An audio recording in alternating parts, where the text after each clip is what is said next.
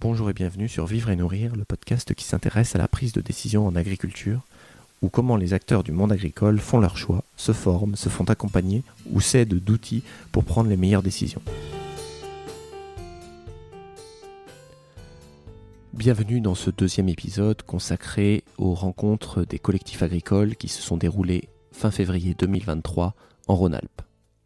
Cet épisode fait suite à un premier épisode dans lequel on abordait notamment la question du statut des sociétés coopératives type SCOP et SIC et leur lien avec la gouvernance, les aides agricoles, la transmission. Et on traitait aussi de plusieurs ateliers de travail sur la question de la gouvernance et de la place des projets individuels des différents producteurs dans le projet collectif.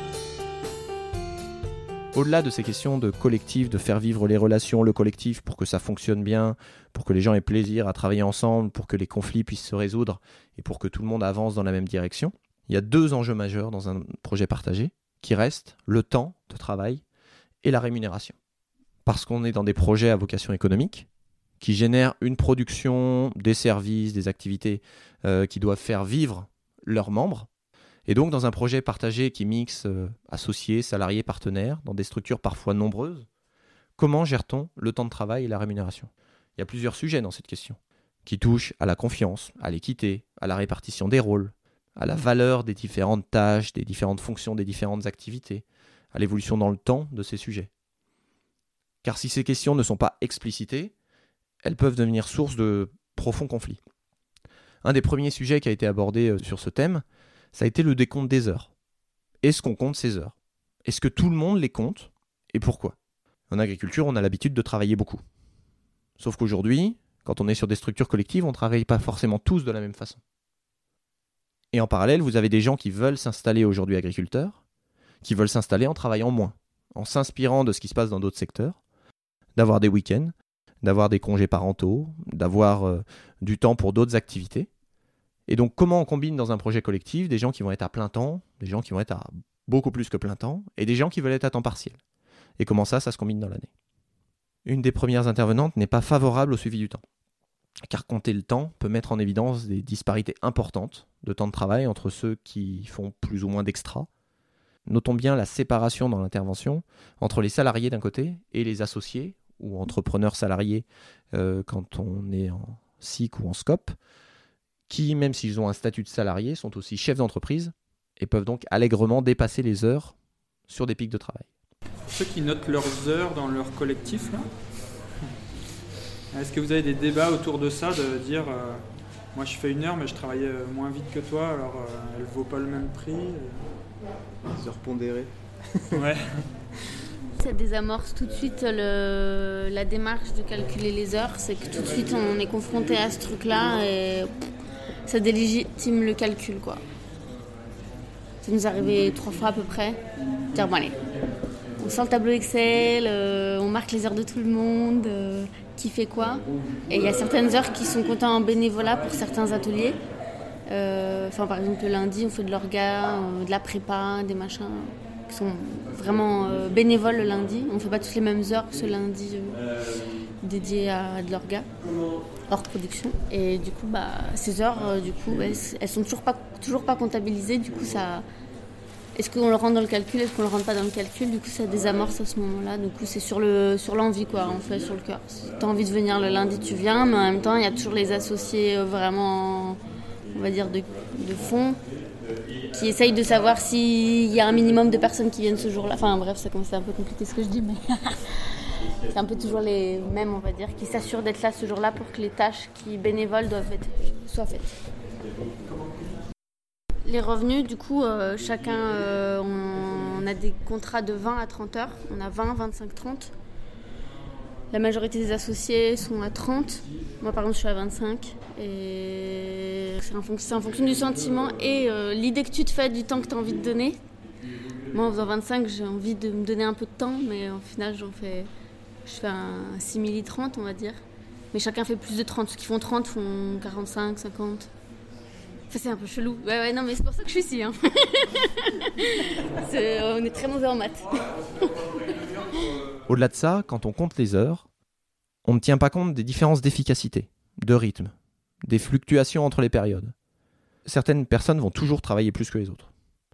Certaines aiment travailler lentement pendant longtemps, d'autres très efficacement pendant moins de temps. Donc il peut y avoir une disparité de temps de travail et des différences très claires de productivité.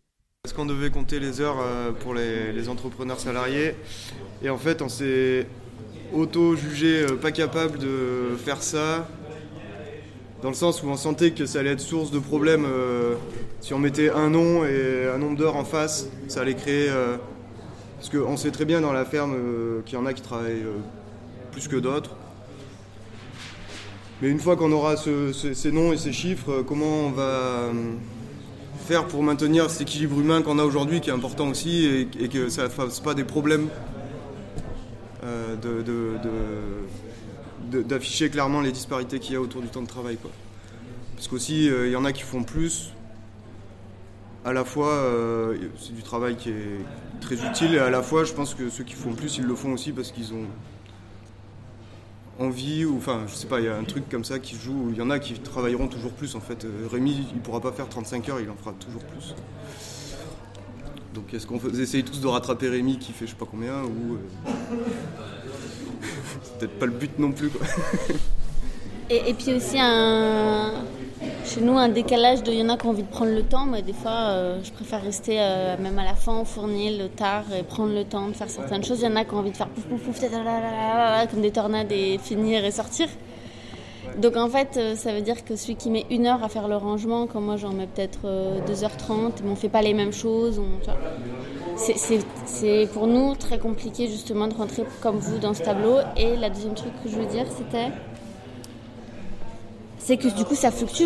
C'est aussi de ne pas faire ce tableau, c'est de se donner la, fluctue, la variable d'ajustement, de se dire euh, il y a des fois je vais juste faire mes 30 heures parce que je suis claquée cette semaine et tout le monde le sait, je le dis en réunion. Euh, même des fois on se programme un peu moins, euh, ben, un tel on le programme 12 heures parce qu'on sait qu'il va faire beaucoup de compta et la compta on la comptabilise pas quoi. Ou passer des coups de fil, tu sais pas si tu vas y passer une heure parce que parce qu'on va pas trop te répondre et tu fais des mails ou si tu as passé la journée au tel parce que euh, crac ça se passe super bien, tout le monde te répond, tu as les infos, tu envoies les mails, papa, papa, papa. Donc c'est aussi ce truc d'entrepreneur, de, gestionnaire qui fait que, que tu sais pas trop ce qui va t'arriver dans ta journée et tu comptabilises pas quoi, tu fais pas bip bip bip avec le, le chrono, il y a des semaines tu fais des grosses semaines, des fois des petites.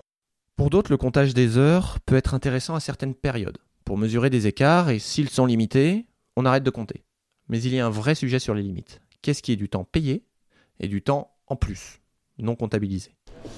Oui, alors, euh, nous sur notre ferme, euh, on n'a pas de, enfin, on n'a plus de salariés, on n'est que des associés. Et euh, on a compté nos heures il y a 27 ans quand on a commencé à deux. On a fait ça deux ans. Bon, pour arriver au calcul qu'on était à 100 heures près euh, sur l'année, euh, c'était la même chose, quoi, quasi la même chose. Euh, on a arrêté de compter nos heures. donc maintenant, en fait, on se paye tous sur la base d'un temps plein paysan chez nous, qui équivaut à un prélèvement de temps, quoi. et là, on fait, il y a une nouvelle personne qui rentre sur la ferme comme associée. Euh, et qui a émis le souhait de ne pas travailler le mercredi après-midi. Donc, euh, d'un commun accord avec elle, on a dit ben, on, va enlever euh, sur, sur la semaine, je crois que ça fait 10%, quoi. Enfin, 10% de, temps de travail en moins. Et, du coup, 10% au moins sur le prélèvement qu'on a tous, quoi. Sachant qu'effectivement, on ne travaille pas tous le même nombre d'heures. Euh, mais je me, pose aussi la question de, voilà, si on sortait les chiffres, euh, qu'est-ce qu'on ferait de, tout ça et, euh, En fait, il y a des semaines où il y en a qui vont faire plus, et c'est ce que tu disais, et la semaine d'après, ça sera le collègue qui fera un peu plus. En revanche, il y a un truc où on n'est pas très à l'aise, à mon avis, encore, et on essaye de, remédier à ça c'est surtout les temps en fait qui sont nécessaires, des temps de réunion, mais qui sont nécessaires à la vie de la ferme, mais pas des réunions avec la ferme, mais avec d'autres structures avec lesquelles on travaille, ou euh, des temps d'astreinte de permanence sur des, coopératives où on vend quoi, et qui font que tu fais quand même des heures en plus. Et ça, en général, c'est des trucs qui sont faits pas par tout le monde, parce que tout le monde n'a pas envie de les partager. et c'est fait toujours à peu près par les mêmes. Là, on a mis en place quelque chose qui est sur ces extras qui te font rentrer tard ou voilà, où tu, donnes du temps en plus, et ben tu récupères avec en, travaillant, enfin en commençant ta journée un peu moins tôt que les autres ou en, récupérant une, demi-journée quoi. Voilà. Donc on a compensé avec des, trucs comme ça. Euh, D'autres fermes font le choix d'un comptage strict des heures. Je pense que ça s'est mis en place euh, notamment pour, euh, contrebalancer le fait qu'il y en a qui travaillent beaucoup plus d'heures que d'autres, et en fonction de situations familiales différentes. il a été décidé de chacun compte ses heures associés euh, comme dire. Et, euh, et pour les associés, et eh ben, à la fin, on voit ce qui reste et on partage en fonction de, ce qui reste. donc euh, ça va de, on se paye un petit peu en dessous du SMIC à plus du SMIC, une fois et demi. on est arrivé à deux fois le SMIC, mais c'est pas tous les jours. et moi j'avais une petite question, c'est comment, enfin, est-ce que du coup ça crée de la frustration sur euh, ce que disait Lily, que, ou je sais plus qui, qu'en une heure tout le monde fait pas la même chose? Comment vous gérez ça? Parce que ça se trouve, il y a des, grosses brutes de travail et d'autres euh, qui aiment prendre leur temps. En effet, il y a de la disparité et on s'en rend bien compte, mais, euh, mais on décide de se dire que chacun Enfin, il n'y a peut-être pas des disparités assez grandes pour qu'on se dise qu'il faille euh, être payé euh, une fois et demie de plus. Euh, et il y a aussi un truc qui est assez important, je pense, c'est que comme on est en travail en polyvalence, eh ben, on se rend assez vite compte de la pénibilité dans les autres ateliers. Et, il suffit d'avoir, je sais pas, raclé racler la bouse euh, dans l'étable ou euh, rentrer d'un marché après, enfin rentrer faire un gros marché ou, euh, ou frotter la boulange à la raclette pour comprendre que ben on se donne tous et du coup de fait est-ce que se dire qu'une heure que tu fais à l'étable c'est différent d'une heure que, que tu fais ailleurs? Ben en fait non on se dit que potentiellement ça, ça vaut la même chose quoi. Et puis après, euh, c'est aussi de la confiance. Chacun compte ses heures, donc euh, tu pourrais très bien gonfler ton nombre d'heures que, tu donnes. Mais comme tout le monde se fait confiance, ben, tout le monde se fait confiance aussi dans le fait que quand tu donnes une heure de travail à la ferme, ben, tu n'es pas là pour euh, faire n'importe quoi. Tu comptes par journée et après, c'est moi qui, qui, gère les heures à la ferme. Du coup, à la fin de chaque chaque mois, j'envoie un petit mail en, demandant à tout le monde, ben, filez-moi vos heures. Et puis, euh, et puis après, je remplis mes petits tableaux pour, euh, pour faire mes calculs. Quoi. Je dirais juste que nous, on, fonctionne un peu comme vous, dans le sens qu'on calcule, on dit euh, bah, à la ferme, on aimerait bien faire 24 heures, bon, on est 3, 24 heures par semaine annualisées, donc évidemment beaucoup plus en, période. Donc combien il faut produire pour ça? Après, chez nous, c'est un peu particulier parce qu'on a un client qui absorbe tout ce qu'on produit, le bistrot, donc c'est facile quoi. Et euh, si on veut se rémunérer plus, qu'est-ce qu'il faut produire en plus? Et après, quelle commercialisation, vu que notre seul client peut absorber que tel. Mais voilà, donc euh, plus ou moins on a décidé combien on veut travailler, en sachant qu'on travaille aussi ailleurs, c'est pas juste 24 heures par semaine euh, tranquille. Euh, mais c'est comme ça, on, a décidé à peu près euh, combien il faut produire et, même nos, prix en fonction de ça aussi. Et d'ailleurs, juste par rapport à la rentabilité, nous on calcule, on compte toutes les heures et toutes les heures sont payées. Et on compte aussi grosso modo les heures par culture.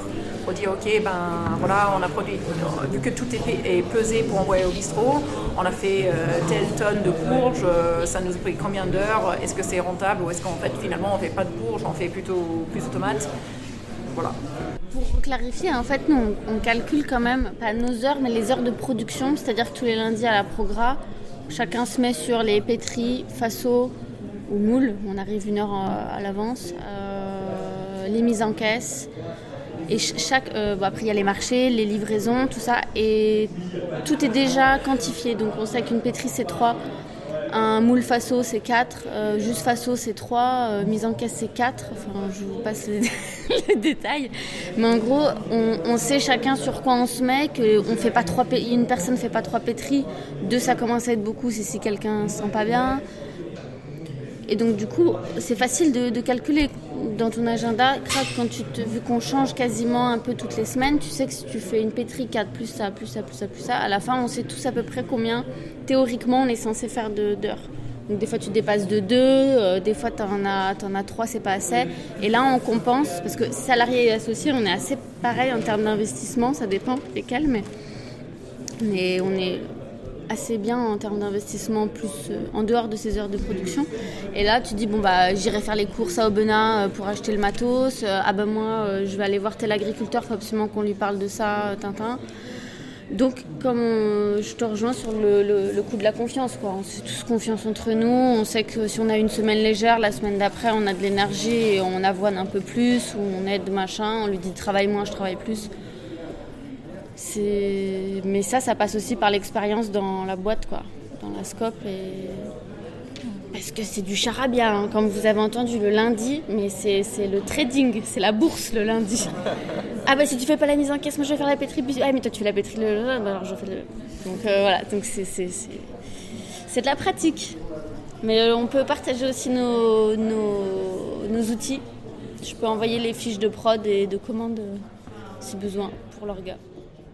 Il se pose alors la question de la rémunération, en fonction des ateliers plus ou moins rémunérateurs, des fonctions dans la ferme, à plus ou moins forte valeur ajoutée. Alors, euh, nous, sur la ferme, on considère que euh, la ferme est une entité en elle-même euh, économique. on ne sépare pas les ateliers et on ne regarde pas la rentabilité qu'ils ont chacun individuellement et qui s'en occupe en fait. Euh, donc la, ferme c'est un tout où il y a donc un atelier euh, céréales, euh, enfin farine, pain, brioche, biscuits, un atelier élevage, transfo laitière et des espèces de sous-ateliers qui sont là pour finir de valoriser des, des sous-produits quoi euh, une petite bande d'engraissement de porc. Euh, euh, il y a un verger qui est en construction mais qui n'a pas de rentabilité et pourtant il y a du temps passé dessus. donc voilà, tout ça c'est un tout. et en fait de ce tout, on tire la, rémunération de chacun. Voilà. Et, et, on ne regarde pas enfin, on ne fait pas de différence entre euh, les, paysans, enfin les travailleurs paysans qui sont euh, sur tel ou tel atelier. Et enfin, même si les statuts de SIG, de SCOP sont relativement récents en agriculture, certaines structures expérimentent des modes de rémunération inspirés de secteurs non agricoles, comme par exemple de prendre en compte l'ancienneté avec plus ou moins de succès.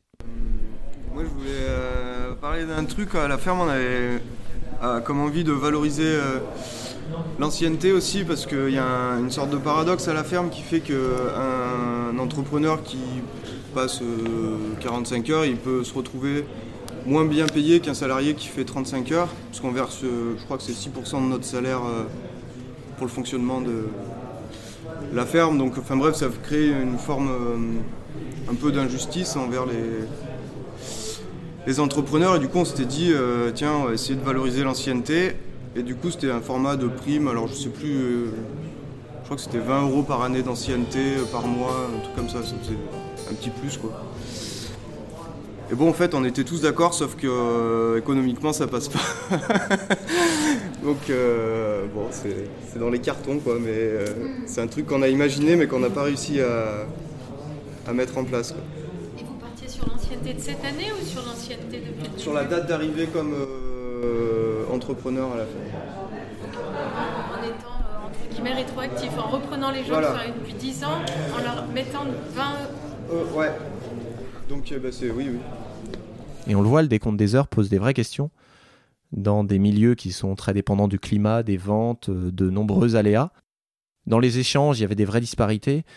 En tout cas, moi, ce que j'en retiens, c'est que dans tous ces débats, il y avait un vrai sujet sur la rémunération du temps de travail.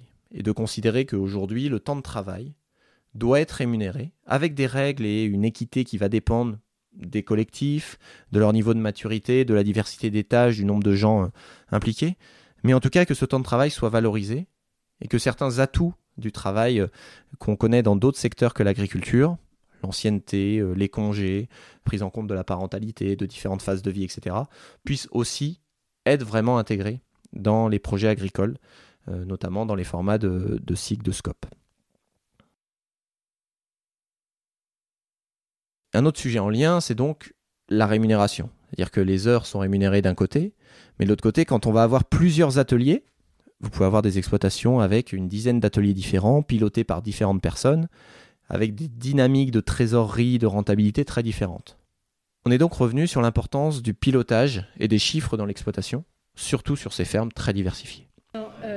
Euh, en fait, si nous, on ne maîtrise pas nos chiffres, nous, euh, paysans, euh, salariés de SCOP, associés, etc., personne d'autre pourra les maîtriser, enfin, ou les autres les maîtriseront à notre place, mais nous ne les maîtriserons pas plus. Voilà, c'est ce que je veux dire. Et en fait, alors ce qui se passe, c'est que nous, sur la ferme, forcément, on rentre notre comptail. Euh, on est cinq associés. Sur les cinq associés, euh, il y en a, on va dire, deux vraiment qui sont sur la compta, euh, on va dire, de façon hebdomadaire ou mensuelle. Hmm. Et du coup, qui peuvent rendre compte de la situation aux autres, ou en fait, pour les autres même, c'est facile. Enfin, ils vont sur le logiciel de compta, ils vont sur le compte bancaire, on compare par rapport aux années précédentes. on sait où on en est assez facilement. Et je pense que si ces chiffres, voilà, c'est pas nos structures qui les, enfin, qui les, qui les rentreront, on ne pourra pas arriver à les maîtriser. Euh, après, il y a, y, a y a, des associations, euh, je pense à la FOG, euh, qui, peut aider à, qui peut aider à dédramatiser c'est quoi la comptabilité en fait. et c'est vraiment, voilà, c'est une aide qui est assez précieuse. Quoi.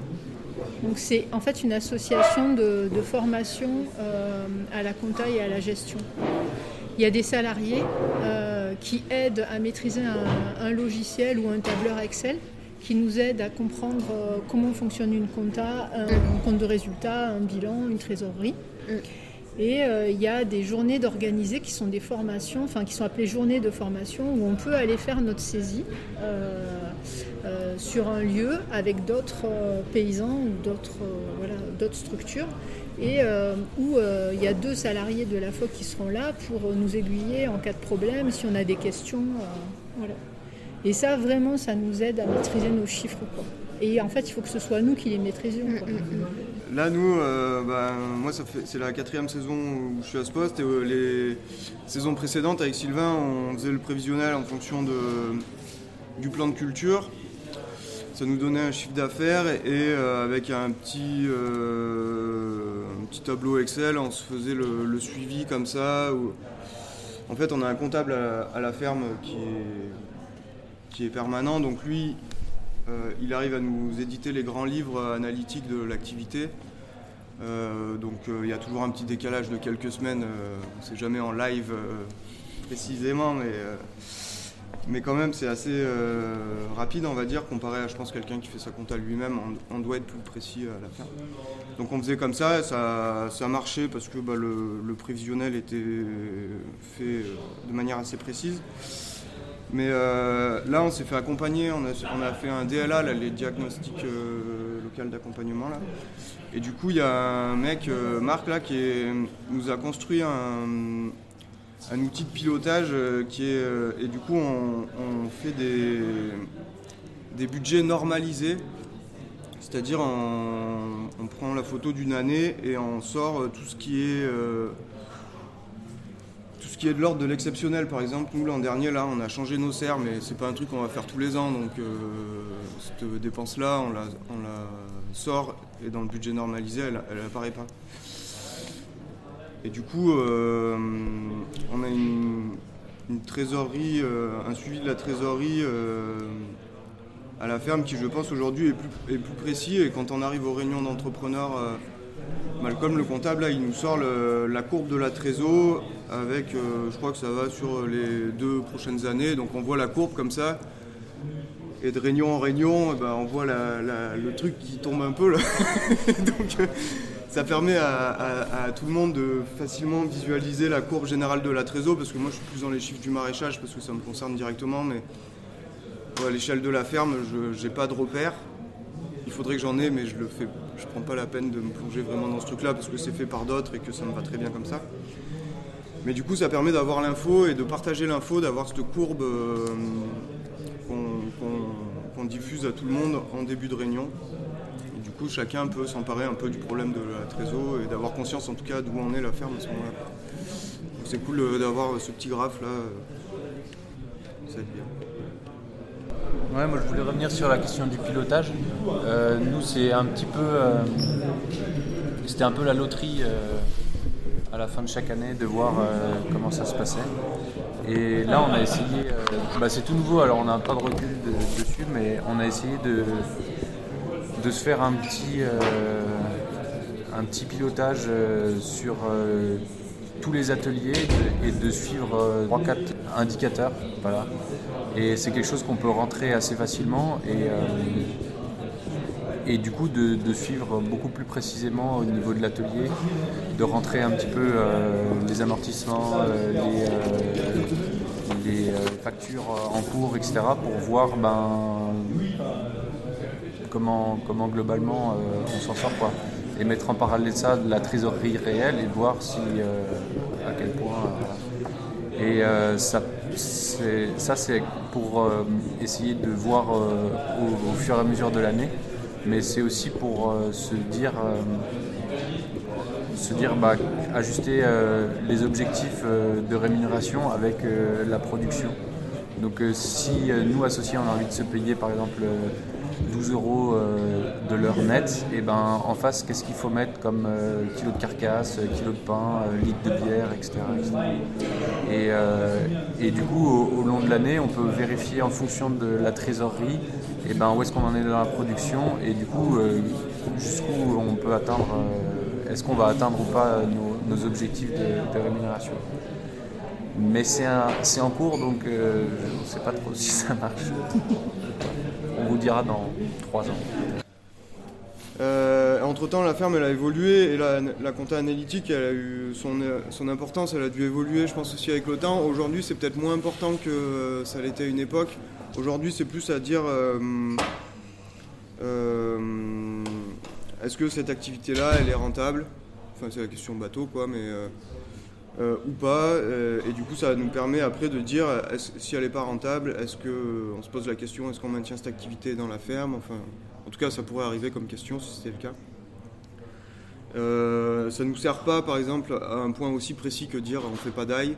Ça, c'est plus euh, basé sur notre ressenti euh, euh, de, avec l'œil euh, de technicien qu'on a, quoi, on va dire. Mais c'est pas, euh, ça apparaît pas comme ça dans les chiffres. Et pourquoi je dis que c'était peut-être plus important à un autre moment de la ferme, c'est que avant ça, la ferme c'était vu comme un ensemble d'entreprises au sein de la ferme. Et euh, du coup, il y a eu une entreprise qui est partie et qui à ce moment-là était en déficit. Et il y a eu la prise de conscience que si une activité est déficitaire, ça peut potentiellement mettre en danger la ferme. Et je pense qu'elle est là aussi pour euh, être vigilant à ça et que nous, il y a 9 ou 10 activités à la ferme et que si on n'avait pas la compta analytique, ce serait un gros, un gros bordel, ça en est déjà un pas mal. Mais je pense que ça permet de, mettre en lumière euh, bah, nous, ce qu'on fait en maraîchage. En tout cas, ça, apporte de, la clarification. Ça part de notre euh, état actuel. On est plusieurs entreprises à gérer chacun notre compta. Il y a maraîchage, pépinière, paysan boulanger. Et on se pose la question, enfin je me pose la question, est-ce qu'à un moment il y a une économie d'échelle à tout rassembler Ou euh, parce qu'il y a la compta analytique qui demande un travail en plus, Mm. mais en même temps euh, il y a peut-être une économie euh, d'échelle à un certain moment, je sais pas. C'est quoi votre avis? Bah, Chez nous, au moins, vu qu'on est deux entreprises séparées, mais on a pas mal de monde qui travaille pour les deux. Du coup, on est embauché par un groupement d'employeurs. Donc ça, ça réduit pas mal le temps de travail sur les contrats de travail et tout ce qui va avec le salariat. Euh, le compta n'est pas fait par eux, mais c'est la même personne qui fait les comptas pour les deux boîtes, parce qu'il a juste euh, plus de formation là-dessus, euh, il se connaît mieux. Ben, vu que la ferme ben, vend ses produits au bistrot, c'est quand même assez logique. Mais voilà c'est fait ensemble. Euh, je reprends l'exemple de la ferme où Malcolm il fait du coup la compta, la gestion des payes et aussi il a un rôle de gestion. Et je pense que son rôle il est plutôt ici, c'est-à-dire que c'est il est Paul Rémy dans la, la gérance euh, sans avoir forcément mis les mêmes billes et le même amour propre au sein de la ferme. Donc il a ce regard un peu froid aussi euh, qu'il apporte en réunion et je pense que son rôle il est hyper important à cet endroit-là, c'est-à-dire que c'est un peu le seul à la ferme avec Rémi qui a la vue globale de, de la ferme.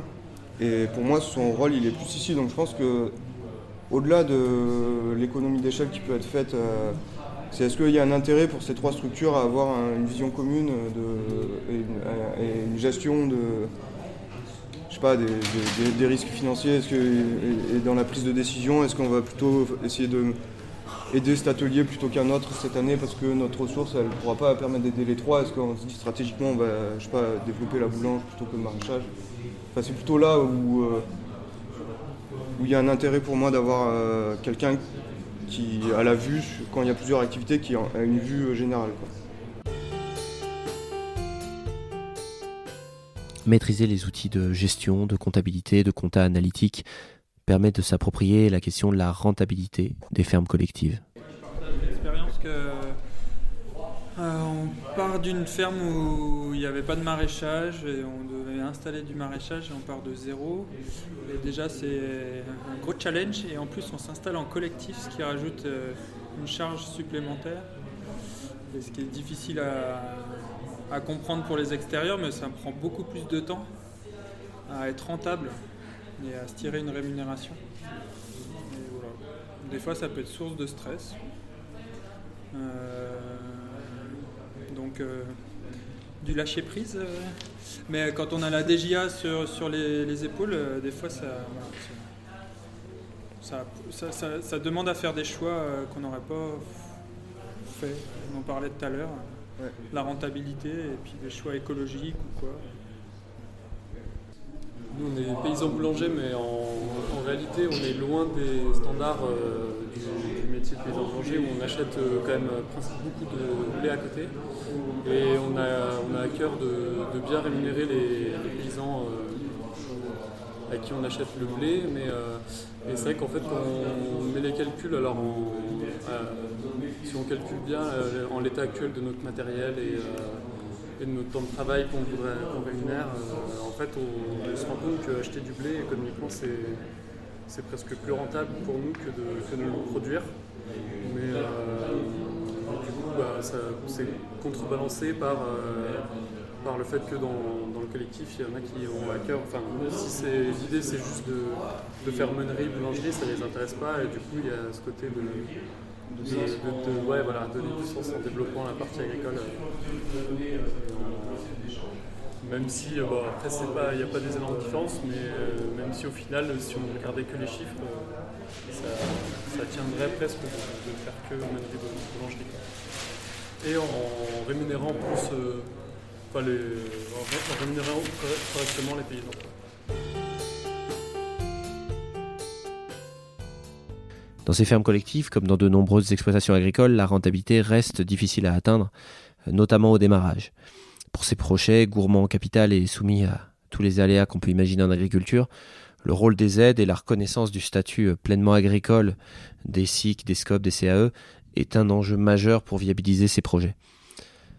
Mais dans ces phases d'ajustement des règles européennes, locales, de la PAC, euh, des différentes aides, des différents statuts, il faut du courage, il faut de la détermination, un peu de folie et d'utopie pour lancer et porter ces projets qui ne rentrent pas forcément dans les cases. Et ça nous amène à conclure ce podcast avec un dernier atelier sur le leadership. Le leadership, ça existe comment dans ton collectif? Est-ce que c'est dit? Est-ce que c'est conscientisé? Et comment tu le vois, comment est-ce que vous le vivez? Comment vous mettez ça au travail? Je pense la, la première année, il y avait vraiment ce truc, euh, de, notamment de la mairie, comme on est locataire euh, pour le bâti de, la mairie, de Ah, bah, euh, est-ce que je peux voir le patron Alors ça dépend quel sujet. si ça concerne la communication, vous pouvez voir un tel, si ça concerne machin. Et, et ça a pris longtemps, par exemple, pour la mairie, à ce que à ce que dans leur discours ça change et maintenant c'est non mais c'est une équipe de jeunes, il n'y a pas de patron, hein, euh, c'est vraiment incroyable. Hein. ça, ça, a pris du temps et ça, on a longtemps eu euh, comme ça les gens qui venaient ah bah je viens voir euh, le patron Jocelyn, il est où? Bah, Non en fait c'est moi. mais est-ce que avoir des responsabilités et avoir un leadership c'est confondu dans ce que tu dis.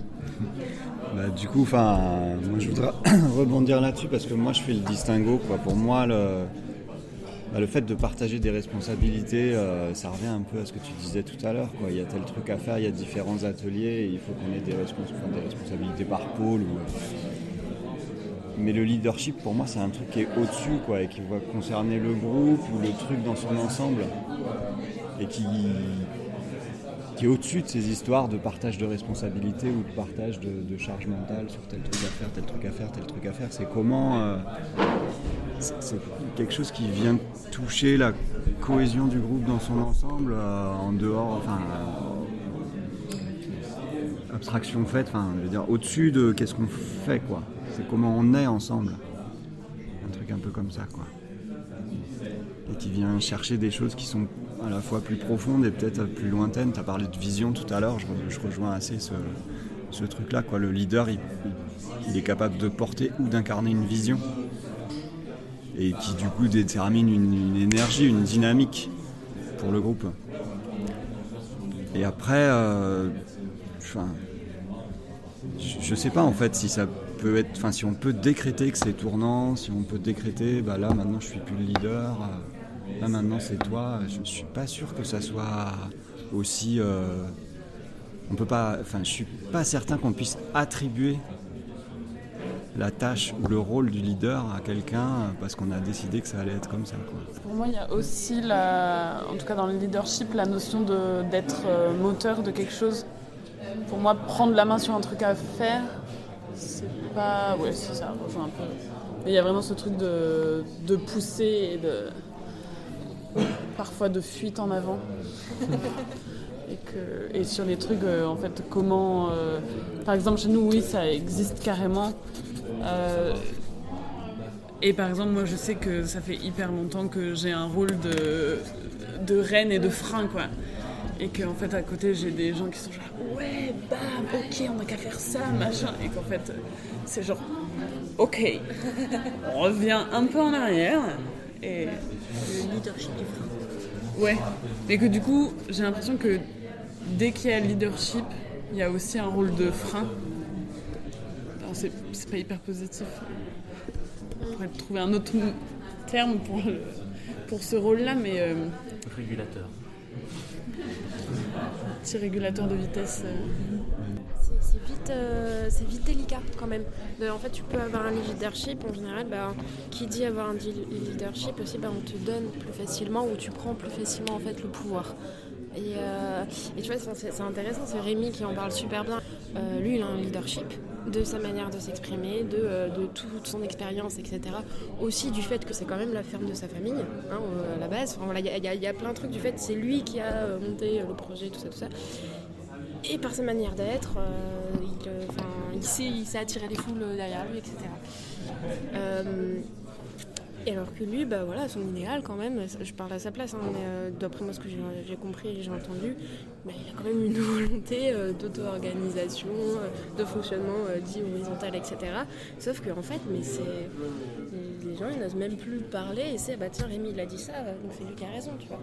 Et du coup comment tu et encore, lui, il a une réflexion sur comment éviter ça. Et c'est pas le cas de tous les leaderships. Et, euh, et du coup, euh, je pense que c'est un. En fait, il y en a forcément des leaderships. et c'est important, il faut qu'il y en ait. Enfin, dans toutes les luttes, il y a eu des leaders et, euh, des leaders, et heureusement qu'il et elle était là. Mais du coup, maintenant, comment Je pense que c'est un peu une posture, la posture du leadership ou de la leadership, et comment cette posture est accessible à tous et toutes en fait. Comment elle peut, comment elle peut tourner. Du coup, ça, je sais pas si je suis très claire quand je, parle. Moi, j'ai une question parce que j'accompagne en fait beaucoup de de collectifs en émergence et quand j'essaye de. Enfin, c'est quand même assez fréquent quand je. J'essaye de les emmener par là et en fait j'ai du mal quoi. Dire, la question. Enfin, il y a quand même une grosse confusion entre. Enfin, un amalgame entre leadership et hiérarchie quoi. Et du coup le leader bah, c'est le chef. alors la réponse ah non non non non non chez nous il n'y a pas de chef, chez nous c'est horizontal j'utilise un petit dessin quoi. C'est deux cercles concentriques. Le premier, c'est l'ensemble du collectif, et puis le, deuxième, c'est la zone de leadership. Quoi. Et de dire, ben, euh, quand je fais des entretiens individuels avec chacun, là, en fait, euh, vous placez où les membres du groupe euh, sur ce schéma quoi. Et en fait, les obliger à faire ça, c'est que souvent c'est compliqué, c'est difficile. Alors je leur dis, bon, faites-le aujourd'hui et faites-le sur la vision de ce que vous voudriez ou comment vous voudriez que ça évolue. C'est hyper fréquent que euh, font le deuxième dessin et euh, ils mettent toutes les croix au milieu en disant bah, tout le monde sera le leader. Donc c'est, euh, je, sais pas si c'est un truc de maturité des collectifs ou quoi, mais, mais en tout cas dans vos histoires à vous, quand vous avez démarré vos collectifs, est-ce qu'il y avait un truc genre ça, non non non chez nous il n'y a pas, et que finalement ça s'est fait? Je, vous demande de revenir un peu en arrière là pour mettre dans le bain de, avant. Cas, c'est une bonne façon de partager le leadership, c'est d'essayer de, distribuer la charge mentale. Et que cette charge-là, elle peut pousser, mais, sur des leaderships qui peuvent rester invisibles. des leaderships de, gestion et de compta, ou on n'est pas obligé d'être un, leader politique c'est une bonne façon d'essayer d'éclater un petit peu, même si euh, il peut y avoir des figures qui tendent à, garder un leadership. Nous, on a Thomas aussi, qui, est une bonne figure de leader quand même dans notre groupe, mais qui a la particularité, lui, d'avoir aucun euh, projet à lui et qui, depuis le départ, euh, s'est mis au service des, différents ateliers, des différents projets. Du coup, c'est plus un. mais du coup, ça se rapproche d'un leadership de, de globalité ou de, de vision.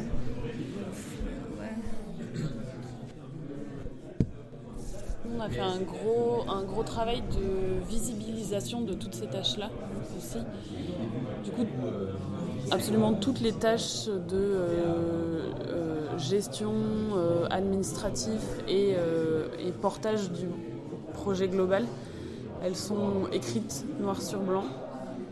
Et en fait, tous les ans, on fait une foire au mandat. Et on prend un mandat pour une année. alors, il y a des mandats qui tournent peu, genre euh, la compta ou être responsable de la cuisine de collectivité, euh, en fait, parce que c'est lié à des connaissances euh, qui prennent du temps à acquérir.